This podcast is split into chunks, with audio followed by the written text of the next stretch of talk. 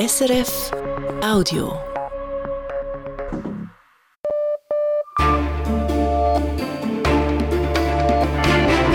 Radio SRF Echo der Zeit mit Roger Brendlin. Die Themen am 6. Februar. Das Erdbeben in der Türkei. Der Präsident spricht vom größten Beben seit 100 Jahren. Die Überlebenden hoffen auf Nothilfe in der Kälte. Ein Lagebericht zur beispiellosen Katastrophe.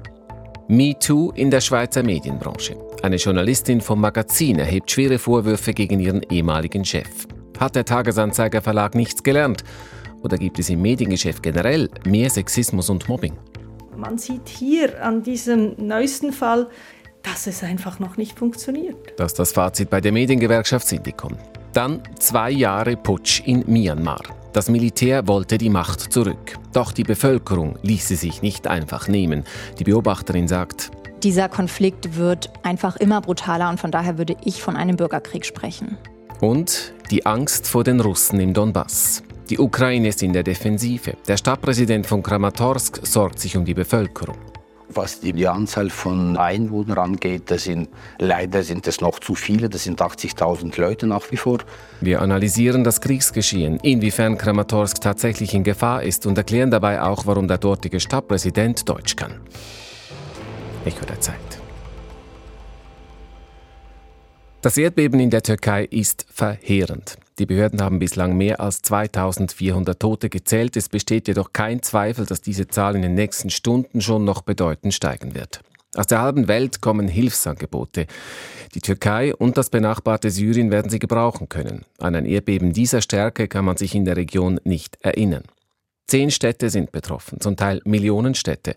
Und dazu kommen zahlreiche Dörfer. Das erste heftige Beben ereignete sich in der Nacht. Es folgten bis zu 150 Nachbeben. Zehntausende Häuser sind zerstört und beschädigt. Die Not ist groß.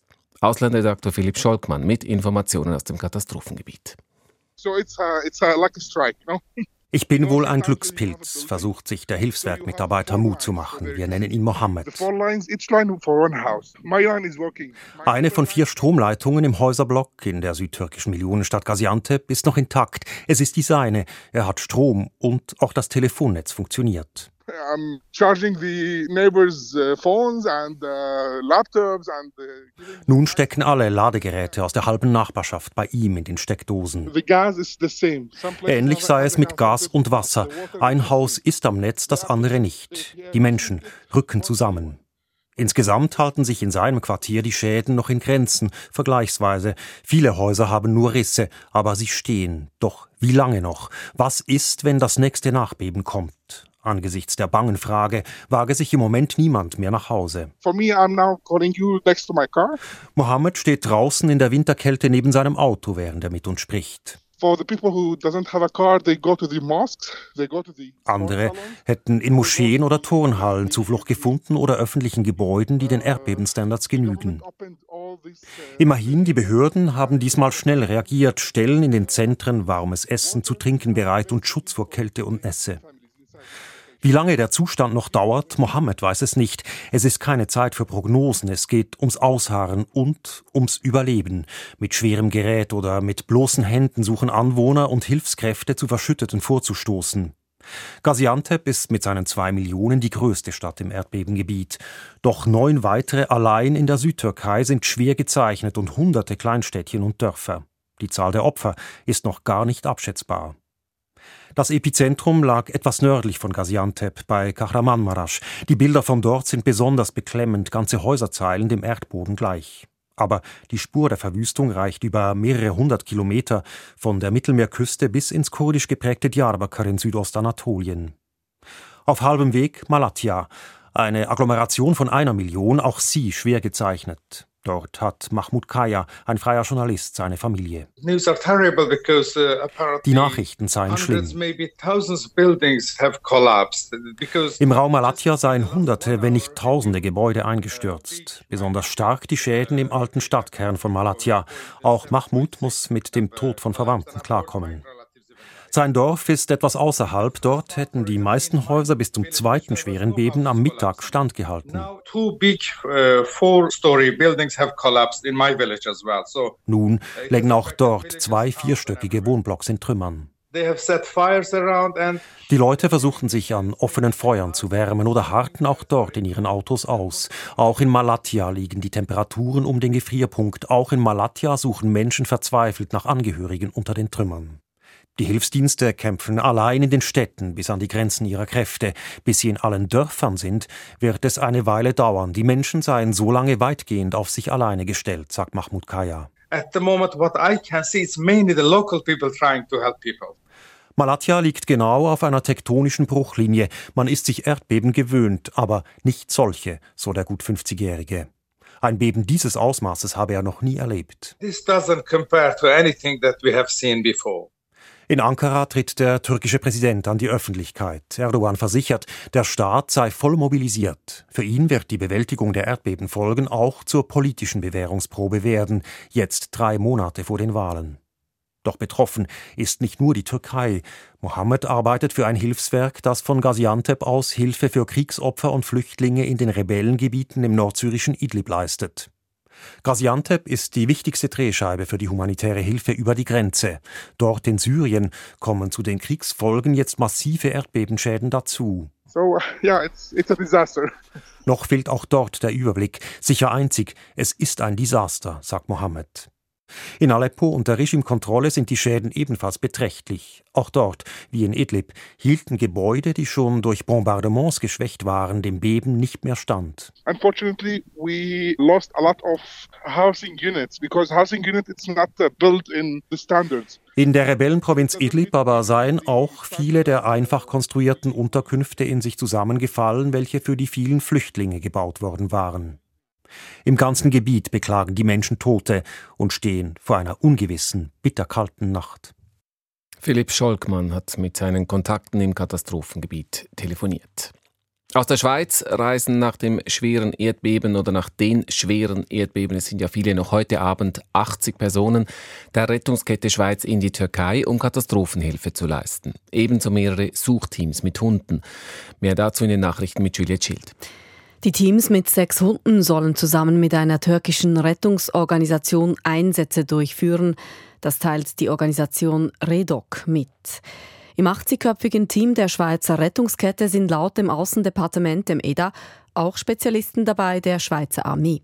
Laut dem EDA liegen derzeit keine Angaben über Schweizer Opfer der Erdbeben vor. Die Schweizer Vertretungen in Ankara und in Istanbul stünden in Kontakt mit den Behörden vor Ort.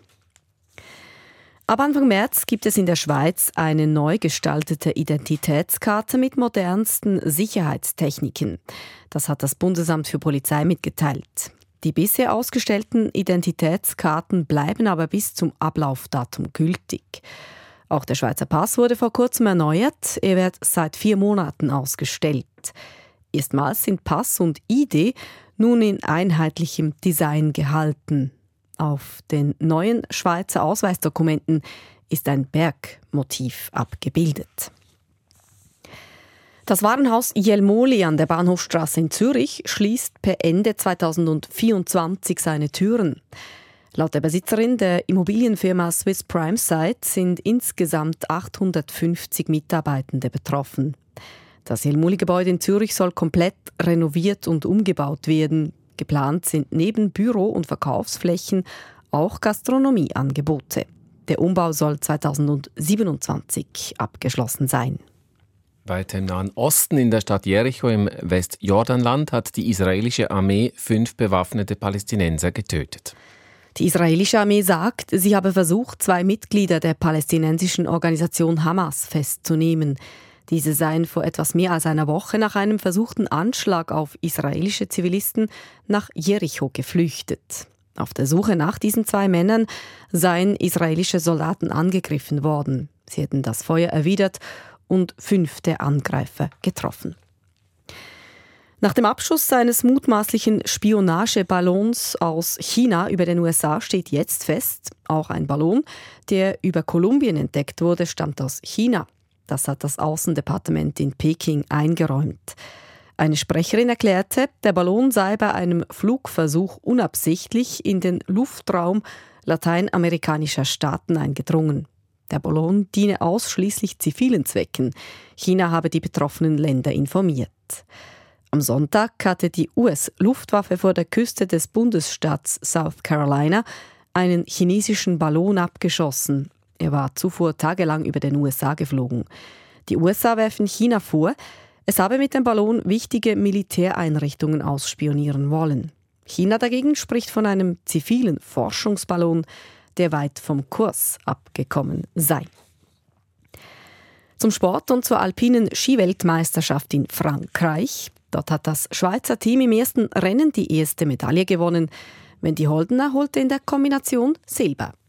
Ich habe Gas gegeben, ich habe gekämpft bis zum Schluss und wenn du nachher im Ziel das Zwei siehst, ja, dann bin ich einfach ausgetickt und habe Scheissfreude gehabt, habe die Familie gesucht, mit ihnen auch noch ein bisschen gejubelt und ja, es ist super so zu starten.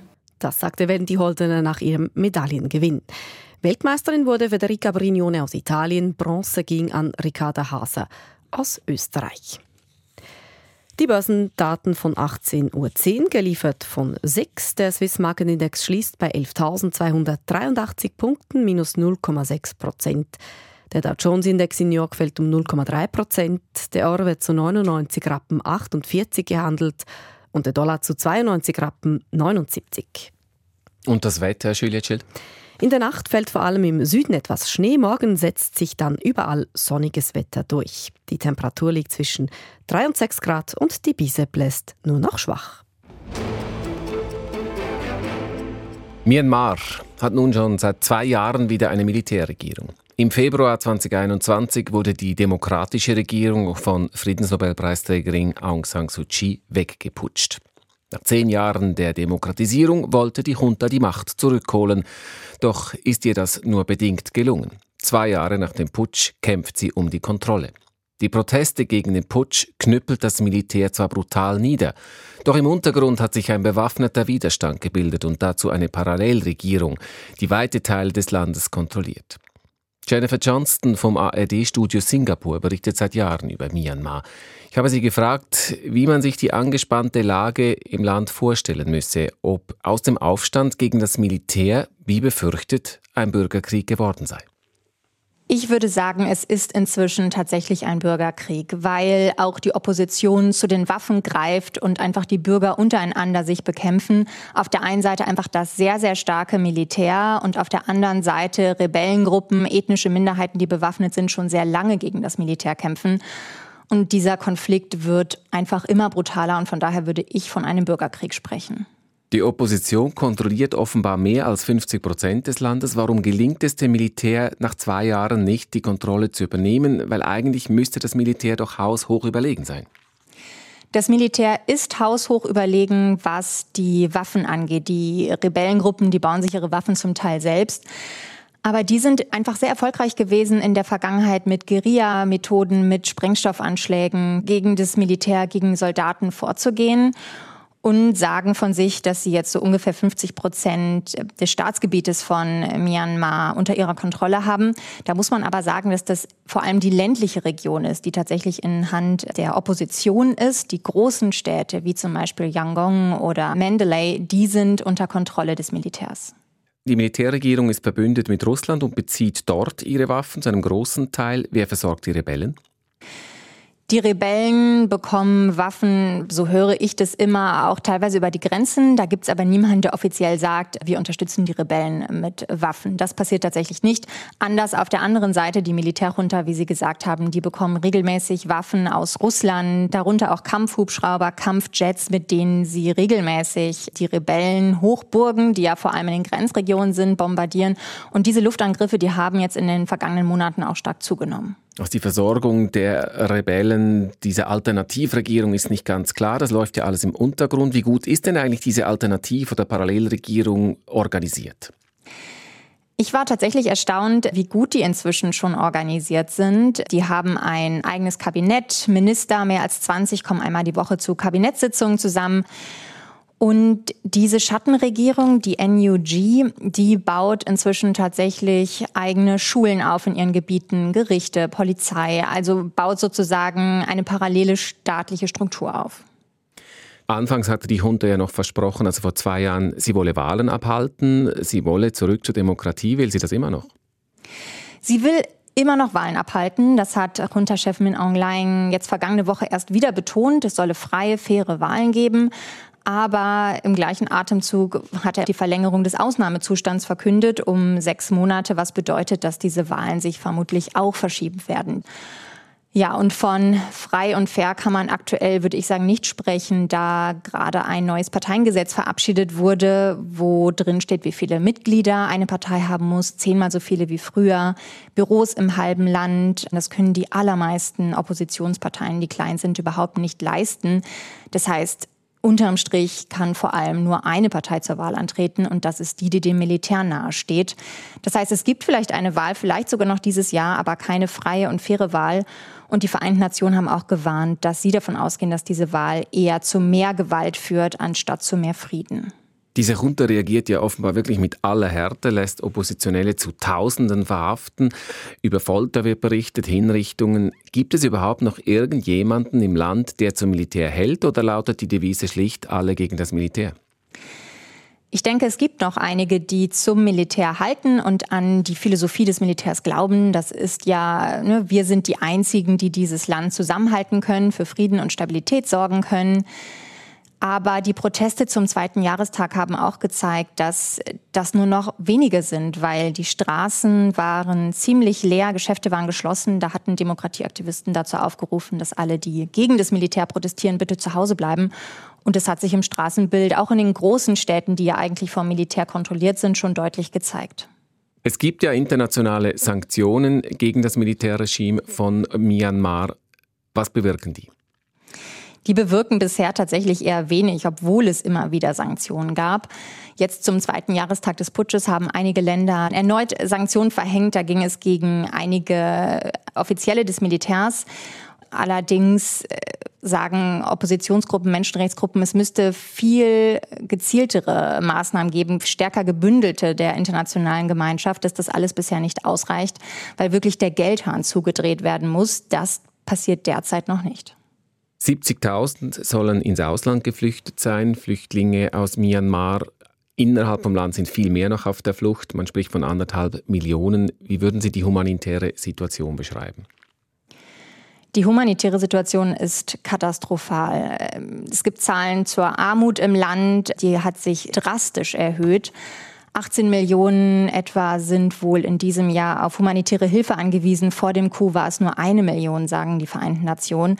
Also die humanitäre Situation ist wirklich katastrophal und das nicht nur im Land, wo alles immer teurer wird, viele Lebensmittel nicht mehr da sind, sondern auch in den Grenzregionen, auch in Flüchtlingslagern, zum Beispiel an der Grenze zu Thailand, die ich mir auch vergangenes Jahr angeschaut habe, wo den Menschen einfach das Nötigste fehlt und Hilfe auch nicht da ist, weil sie einfach dort illegal leben und daher auch ständig Angst haben müssen, von der thailändischen Polizei, von Soldaten entdeckt zu werden und zurück nach Myanmar geschickt zu werden. Fühlen sich diese Menschen international vergessen? Das fühlen sie sich tatsächlich. Sie fragen sich halt häufig, warum wird uns eigentlich nicht geholfen, aber zum Beispiel den Menschen in der Ukraine. Und viele haben aufgegeben, dass es überhaupt internationale Hilfe geben wird. Das Gespräch mit der ARD-Journalistin Jennifer Johnston. Nach Myanmar zu reisen ist ihr momentan nicht möglich. Sie bezieht ihre Informationen über Kontakte, die sie ins Land pflegt oder über Gespräche mit Geflüchteten. Das Echo der Zeit am Montag und das steht noch an.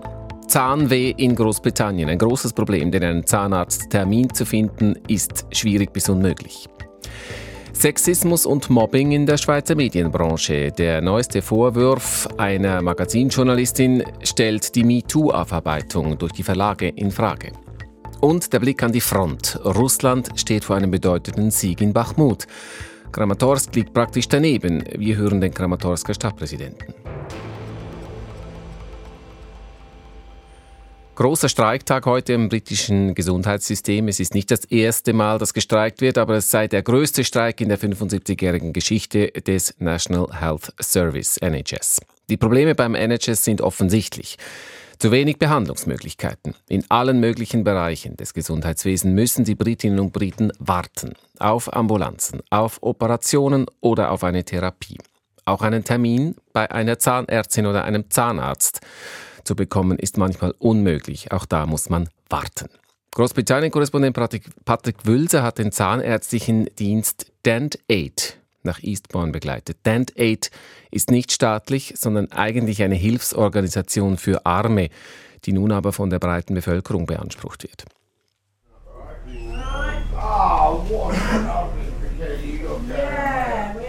Es tut weh. Zwölf Frauen und Männer sitzen bereits seit 7 Uhr morgens auf den farbigen Plastikstühlen der Heilsarmee in Eastbourne.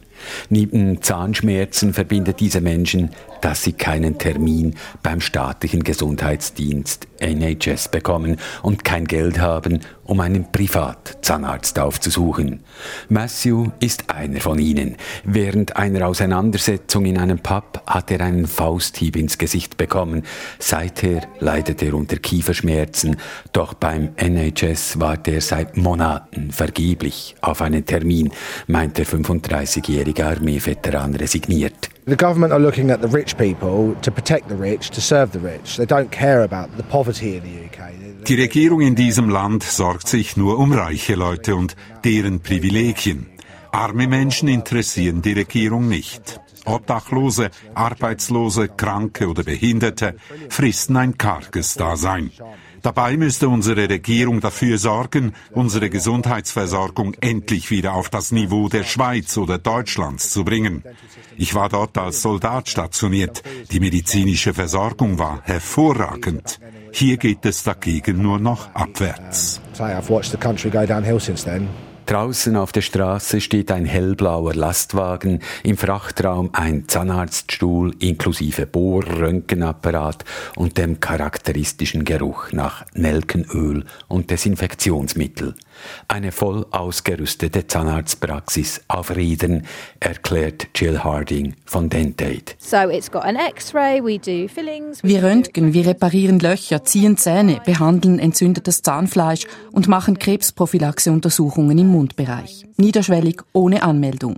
Jeden Tag an einem anderen Ort. Wir fahren mit unseren Lastwagen quer durchs Land, heute hier in Eastbourne, Brighton Richtung Süden bis nach Yorkshire. Das zahnmedizinische Hilfswerk, das ursprünglich vor allem in Afrika tätig war, wird immer häufiger von britischen Kommunen angefordert. Dentate behandelt dabei längst nicht nur Obdachlose, sondern ebenso Familien, die an der Armutsgrenze leben, Flüchtlinge oder Armeeveteranen wie Matthew. Dieser hat mittlerweile auf der Liege Platz genommen und schildert der Zahnärztin sein Problem. Der surrende Stromgenerator hält den Behandlungscontainer warm und ermöglicht die Aufnahme von Röntgenbildern. Diese sehen im Fall von Matthew nicht gut aus. Zwei Zähne sind im Wurzelbereich gebrochen. Man müsse sie ziehen, diagnostiziert Alan Swanson und zieht bereits eine Spritze auf. Doch damit nicht genug, nach der Zahnziehung werden in seinem Unterkiefer noch gleich zwei Löcher repariert. Solche Monsterbehandlungen seien eher selten, erklärt Zahnärztin Swanson nach getaner Arbeit. Normalerweise arbeitet sie in einer privaten Praxis und leistet daneben regelmäßig unentgeltliche Einsätze bei Dentate. Der staatliche Gesundheitsdienst sei eine wunderbare Erfindung, aber sie habe längst aufgehört, für den NHS zu arbeiten. So the way the NHS system is funded is just makes it quite difficult for practitioners to actually kind of make a living. And, Der staatliche Gesundheitsdienst ist so schlecht finanziert, dass man als Zahnärztin wirklich miserabel verdient. Dabei schuftet man täglich wie in einem Hamsterrad und ist mit einer Unmenge Bürokratie konfrontiert. Als ich für den NHS arbeitete, kam ich jeden Abend völlig erschöpft nach Hause. Viele Kolleginnen arbeiten deshalb lieber in privaten Praxen, spezialisieren sich auf Implantate oder lassen sich früh pensionieren. Auf der Strecke bleibt dabei in diesem Land die zahnmedizinische Grundversorgung. So this bread and butter dentistry is um, is the dentistry that's been more neglected. Aline Swanson ist mit dieser Einschätzung nicht allein. Rund 3000 Zahnärztinnen und Zahnärzte haben in den vergangenen zwei Jahren ihren Beruf an den Nagel gehängt. Eine solche Krise habe er in seiner fast 40-jährigen Berufskarriere noch nie gesehen, erklärte kürzlich der Präsident der britischen Zahnärztegesellschaft in einem Hearing der Parlamentarischen Gesundheitskommission. The, the top and tail of it is that a dentist will be paid the same for Ein Problem ist, dass ein Zahnarzt beim staatlichen Gesundheitsdienst für jeden Patienten eine pauschale Entschädigung verdient. Egal, ob er einen Zahn flickt oder zehn. Egal, ob er eine kleine Füllung macht oder eine ganze Wurzelbehandlung. Drei Extraktionen oder eine. Das Honorar ist immer dasselbe. They will be paid the same for three extractions as they would for one extraction. Die Zahnärztegesellschaft rechnet damit, dass in den nächsten Jahren gut die Hälfte der britischen Zahnärztinnen und Zahnärzte in private Praxen abwandern werden. Die Tätigkeit dort ist schlicht lukrativer. Darunter leiden Leute wie Matthew. Dieser sitzt kurz vor Mittag in Eastbourne am Straßenrand, in der Hand eine kleine Plastiktüte mit zwei blutigen Zähnen. Aline Swanson winkt ihm zum Abschied aufmunternd zu. Denn die Praxis rollt weiter an den nächsten Ort, wo es Menschen wehtut. Die Reportage aus dem Süden Englands von Patrick Wülser. Das deutsche Nachrichtenmagazin Spiegel hat am Wochenende einen Gastbeitrag einer Schweizer Journalistin abgedruckt, der in der Schweizer Medienlandschaft für Aufregung sorgt. Es geht um Sexismus, Mobbing und Diskriminierung. Das wirft die Autorin, eine ehemalige Journalistin des Magazins, ihrem damaligen Chef vor. Beide arbeiten inzwischen nicht mehr für das Magazin, für die Wochenendbeilage von Tagesanzeiger, Basler Zeitung, Bund und Berner Zeitung. Alle diese Beilagen kommen oder alle diese Zeitungen kommen aus dem Verlag der TX Group. Der Fall erinnert an ähnlich gelagerte Vorwürfe von anderen Frauen in der Medienbranche, zum Teil aus dem gleichen Verlag, zum Teil aber auch aus anderen Verlagshäusern. Inlandredaktor Stefan Eiholzer über Ursachen und Aufarbeitung von MeToo in der Schweizer Medienbranche. Die Vorwürfe sind happig, die Ereignisse geschmacklos. Die Autorin Anushka Rojani hat in einem langen, unter ihrem Namen veröffentlichten Text über die Zeit als Redaktorin des Magazins berichtet. Sie schreibt von jahrelangem Machtmissbrauch, Sexismus und Mobbing. Sie illustriert diese Taten mit Beispielen aus dem Redaktionsalltag. Der Text liest sich als Protokoll zahlreicher Verfehlungen und eines langen Leidens. Anklage erhebt sie gegen Finn Canonica, der das Magazin 16 Jahre lang leitete. Im vergangenen Sommer musste er seinen Posten verlassen.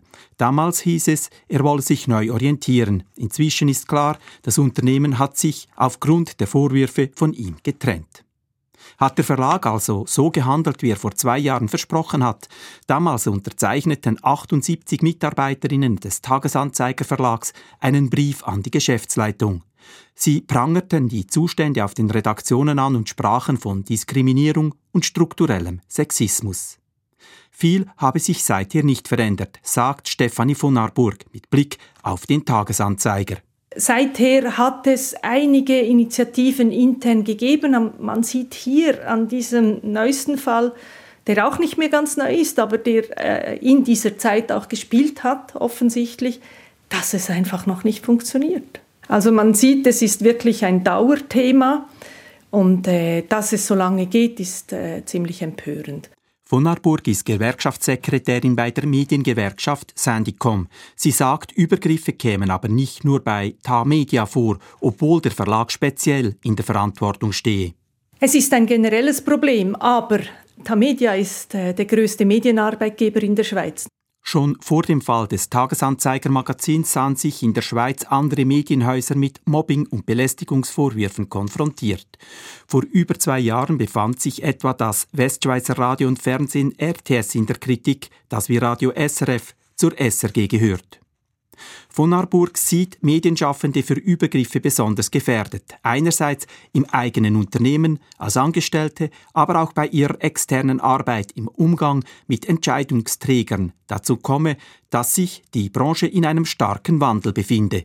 Die Medienbranche ist vielleicht auch noch spezifisch anfällig, äh, weil es geht auch um, um Veränderungen am Arbeitsplatz. Es wurden sehr viele Stellen abgebaut. Es geht um um, ähm, auch um wer kommt zum Zug. Es hat weiterhin in den Entscheidungsstellen hat es großmehrheitlich Männer ähm, und da gehen wie andere Geschichten ab, offensichtlich. Sexuelle Belästigungen seien kein spezifisches Problem der Medienbranche, findet Miriam Suter. Sie ist stellvertretende Chefredaktorin der Finanzplattform LX. Sie setzt sich stark gegen Sexismus und Mobbing ein. Eine auf Instagram lancierte Solidaritätsaktion für Rajani erzeugte Dutzende Kommentare. Nein, ich glaube nicht, dass der Journalismus oder die Medien besonders gefährdet ist. Wir haben erst kürzlich bei uns einen Artikel veröffentlicht zu Belästigungen im Gastro. Also ich glaube nicht, dass es eine Branche gibt, wo das wirklich schon flächendeckend angekommen ist, wo Frauen nicht mehr belästigt und sexualisiert werden. Sowohl die Journalistin als auch die Gewerkschafterin finden es aber schwierig zu erklären, weshalb solche Vorfälle noch immer passieren.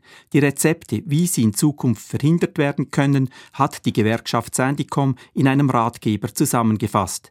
Besonders wichtig sei, über Vorfälle zu reden, sagt von Arburg.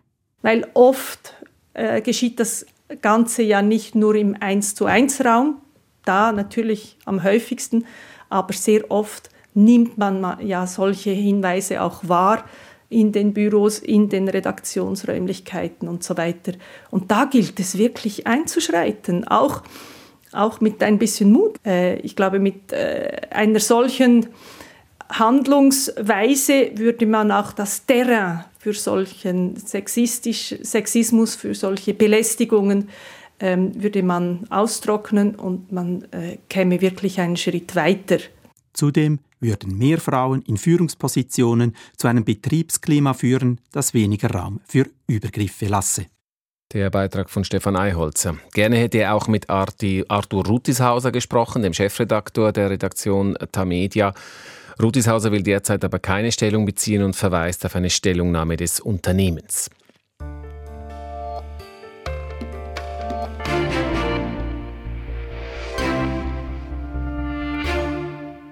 Die Ukraine kommt immer stärker in Bedrängnis an der Front. Die russischen Truppen haben Bachmut eingekreist. Beobachterinnen und Beobachter gehen davon aus, dass Bachmut bald fallen wird. Und wenn Bachmut fällt, könnte es gefährlich werden für Kramatorsk. Denn die Großstadt Kramatorsk, die liegt nur eine Autostunde entfernt von Bachmut und wird von der ukrainischen Armee als Rückzugsbasis gebraucht. Kramatorsk könnte das nächste Ziel des russischen Angriffs werden. Vor diesem Hintergrund hat Auslandredaktor David Nauer mit dem Stadtpräsidenten von Kramatorsk gesprochen, mit Alexander Honcharenko. Honcharenko macht sich Sorgen um seine Bevölkerung. Alexander Honcharenko hat als junger Mann in Bern studiert und deshalb hat ihn David Nauer auf Deutsch fragen können. Wie würden Sie die Situation in der Stadt jetzt beschreiben? Wie viel ziviles Leben gibt es? Wie stark prägt der Krieg das Leben in der Stadt? Was die Anzahl von Einwohnern angeht, das sind, leider sind es noch zu viele, das sind 80.000 Leute nach wie vor. Warum sage ich leider? Weil wir sind ganz knapp von der Frontlinie entfernt und deswegen ist die Lebensgefahr ist zu hoch, wegen Raketen- oder Bombenanschlägen betroffen zu werden. Und das heißt, umso weniger Leute, das wir hier haben sollten, umso viel weniger äh, an Opfern es geben würde.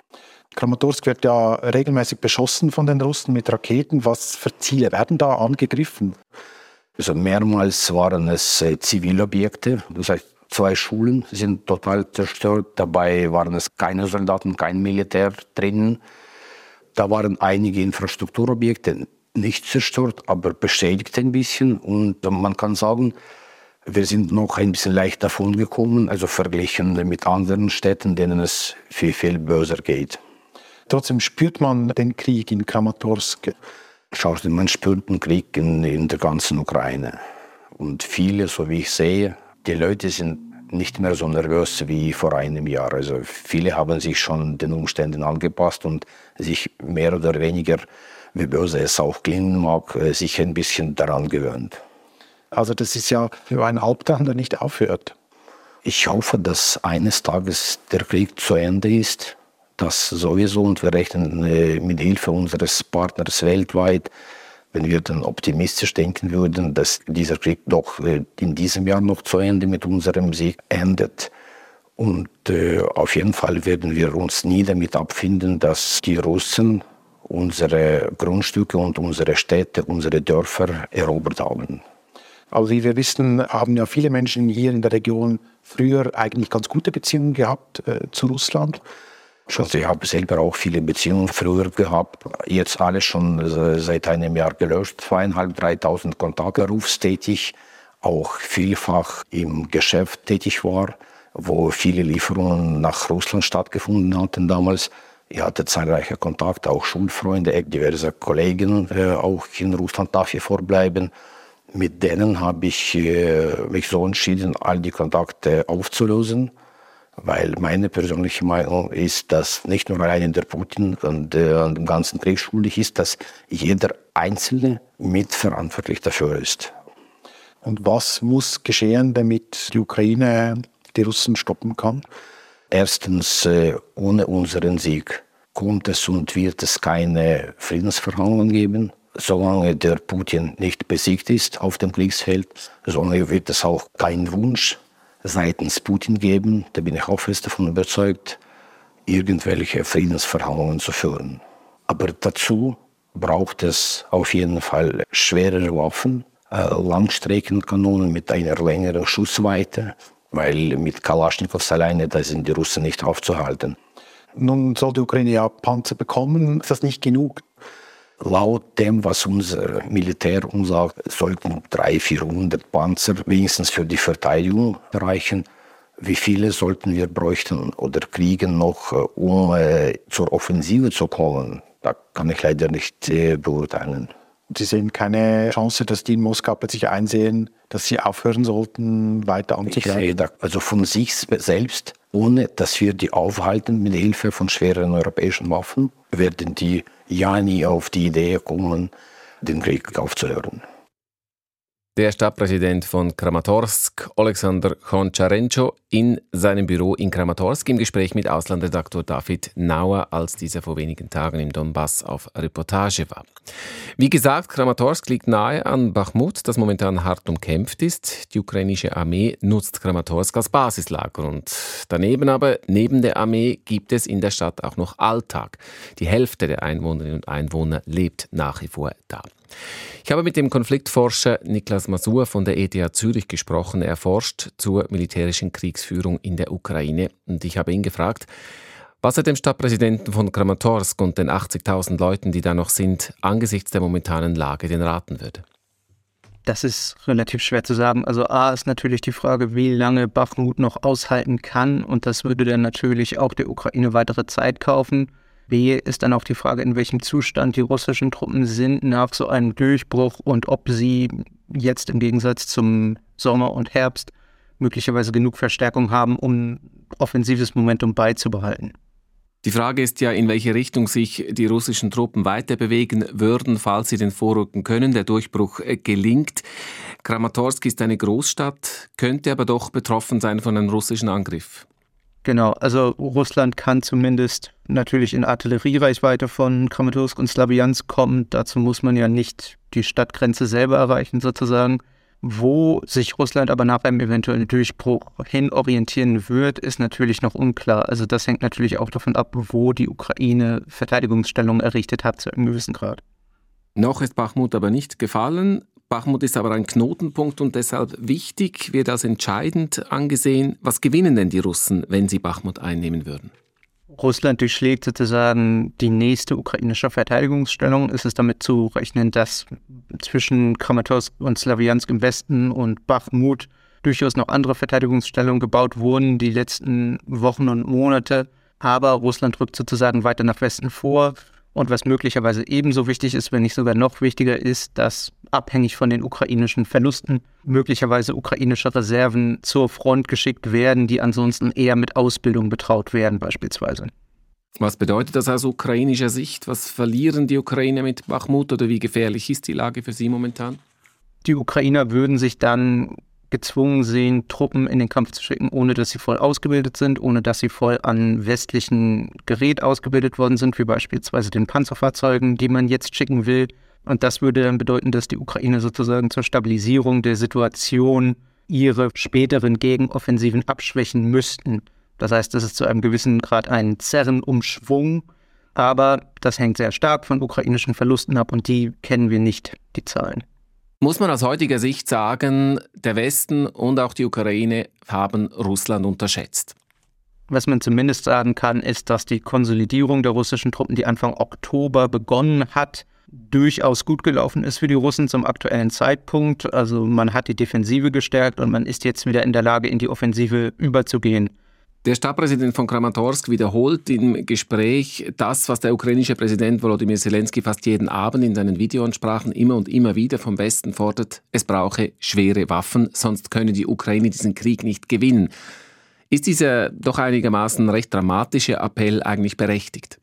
Gepanzerte Fahrzeuge beispielsweise und andere schwere Waffen sind natürlich extrem wertvoll für die Ukraine, nicht nur um dann Gegenoffensiven zu führen, von denen man lange geredet hat bis vor einigen Wochen, sondern eben auch in defensiven Szenarien wie denen, die man sie jetzt bei Bachmut sieht, beispielsweise um Front, die Front zu stabilisieren, um lokale Gegenangriffe zu führen. Darüber hinaus ist die, der Krieg aber jetzt in einer Phase, wo die Ukraine sozusagen alles braucht. Also wo man nicht mehr nur unidimensional von Panzerfahrzeugen reden kann, sondern es geht auch darum, dass weiterhin die Ukraine Artilleriemunition und Luftabwehrmunition, Ersatzteile etc. zur Verfügung hat. Wenn Sie jetzt die Lage betrachten, gesamtheitlich, sind wir in einer sehr entscheidenden Phase des Krieges. Ob es sehr entscheidend für den Ausgang des Krieges ist, vermag ich nicht zu sagen. Ich denke, die Phase, in der wir jetzt eintreten, ist eine, in der es darum gehen wird, wer am Ende mehr Momentum zur Verfügung hat, also wer sozusagen mehr Schwung hat. Da geht es eben nicht nur darum, wer welche Punkte auf der Karte und wer welche Logistikzentren hält, sondern auch welche der beiden Seiten wie viele Verluste erlitten hat wie diese Verluste verteilt sind, beispielsweise bei wie qualifizierten Truppen. Gleichzeitig geht es eben auch darum, wie es mit der Moral auf beiden Seiten aussieht, was natürlich mit diesem Punkt zusammenhängt. Das Gespräch mit Niklas Masur. Er analysiert militärische Strategien am Center for Security Studies der ETH Zürich. Und er setzt den Schlusspunkt. Das war nämlich das Echo der Zeit am Montag, dem 6. Februar. Redaktionsschluss ist jetzt um 18.42 Uhr. Verantwortlich war Massimo Agostinis für die Nachrichten Thomas Fuchs und am Mikrofon Roger Brendlin. Das war ein Podcast von SRF.